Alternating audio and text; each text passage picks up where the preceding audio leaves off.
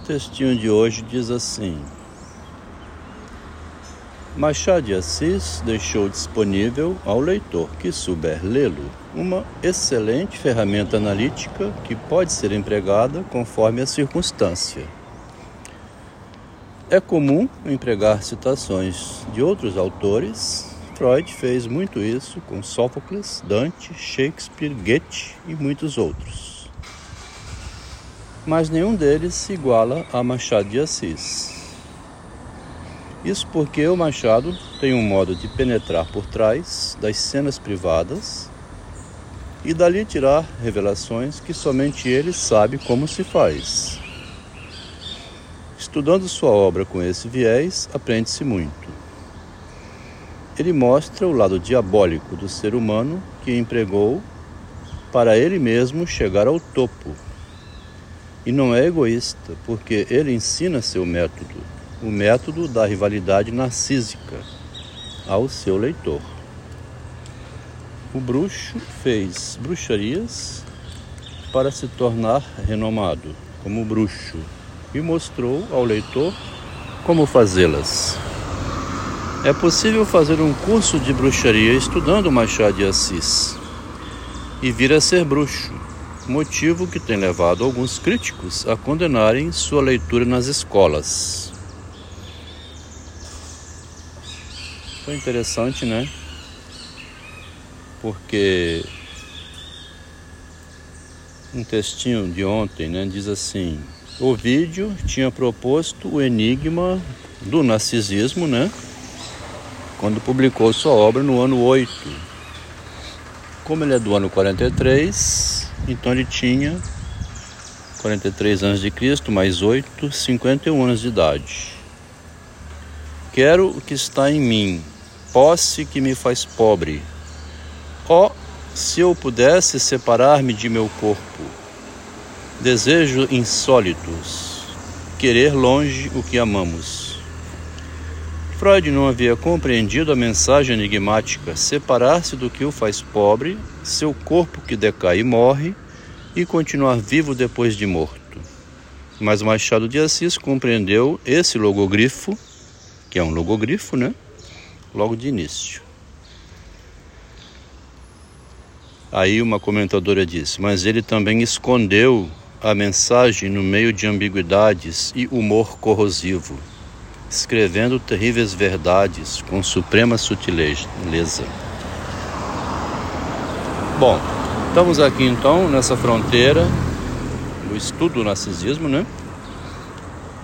Onde o, escritor então escreve escondendo e somente quem faz a analítica vai compreender que ele está ensinando uma nova psicologia.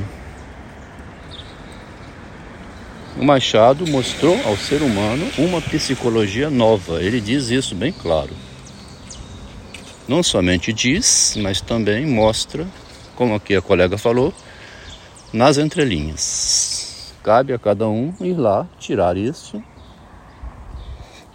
para citar quando precisar em suas obras, né? fazem demais isso já.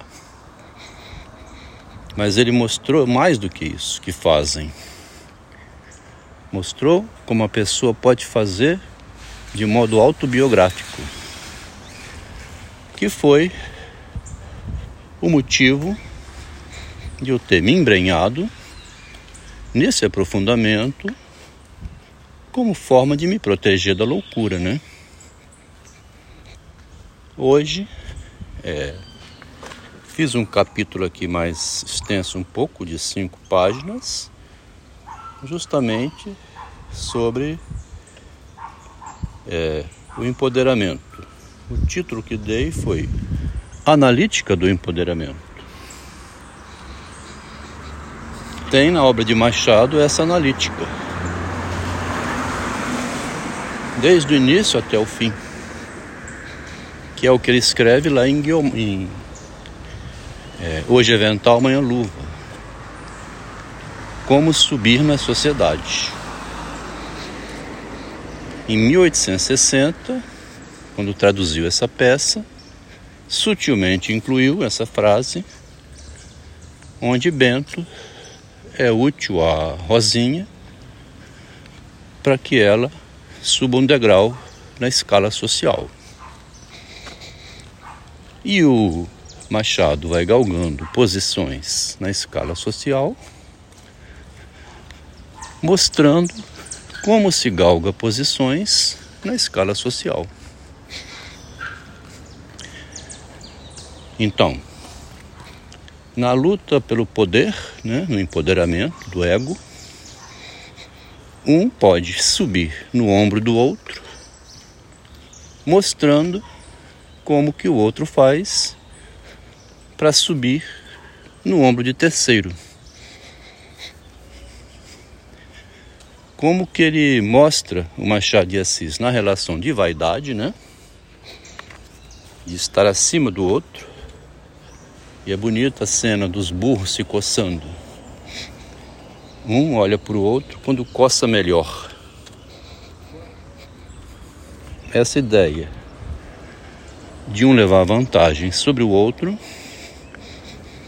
que está vigorando agora no empoderamento do feminismo, onde a mulher inteligente, orientada por Isabela Lubrano a ler a mão e a luva, para aprender como a Guiomar faz para levar vantagem na família da baronesa, ficando com Luiz Alves, ao mostrar ao outro como faz isso, o outro não é um inconsequente, um distraído total, que não percebe. Ele vai fazendo as concessões, porque na convivência há sempre esse vacilo entre dizer ou não na cara do outro que ele está sendo visto no que ele está fazendo. A gente fica no impasse, né? Tô vendo minha mulher levar vantagem sobre mim. Ou qualquer pessoa pegar um pedacinho do bolo, dar aquela passadinha assim, que você vê e fica quieto. Porque se ficar falando, também é corrosivo ao relacionamento, né? É o impasse da existência. Você só vai saber depois, quando a pessoa mais na frente te roubou, foi embora, te aplicou o golpe. Na vida atual, a mulher está sendo orientada, né, na relação, a explorar o marido como se fosse uma prostituta. Explorar sexualmente no sentido dos afetos, do carinho, do cuidado. Ela domina o homem que tem interesse nela. Ela está sendo orientada a levar vantagem nisso a ler Sachi Mazoki, a Monha Luva. Só que o homem também não é um idiota completo, né? Ele está ali percebendo. Ele só não comunica porque desmonta o esquema que ela monta também, né? Ela monta um esquema ilusório. Se você ficar apontando o dedo, ó, tô vendo, que você tirou a roupinha para me levar para cama, para me conquistar. Né? Para eu ser seu marido. Pode botar essa roupa. Ou não precisa dizer isso, né? Mas você fica no impasse. Se você for dizer, estou observando o modo como você faz para me iludir. Se você falar isso para a mulher, se desmonta a ilusão dela, né? É necessário ter os semblantes respeitados, na condição de que a mulher depois não explore isso maldosamente, né? Relação humana é relação ego contra ego.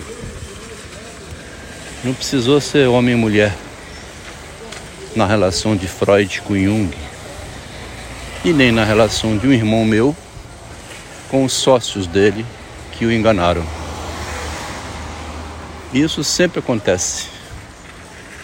E é, cabe à pessoa ver como vai reagir quando perceber que foi enganada. Se ela vai varrer para debaixo do tapete, se ela vai abafar ou se ela vai publicar quem a enganou.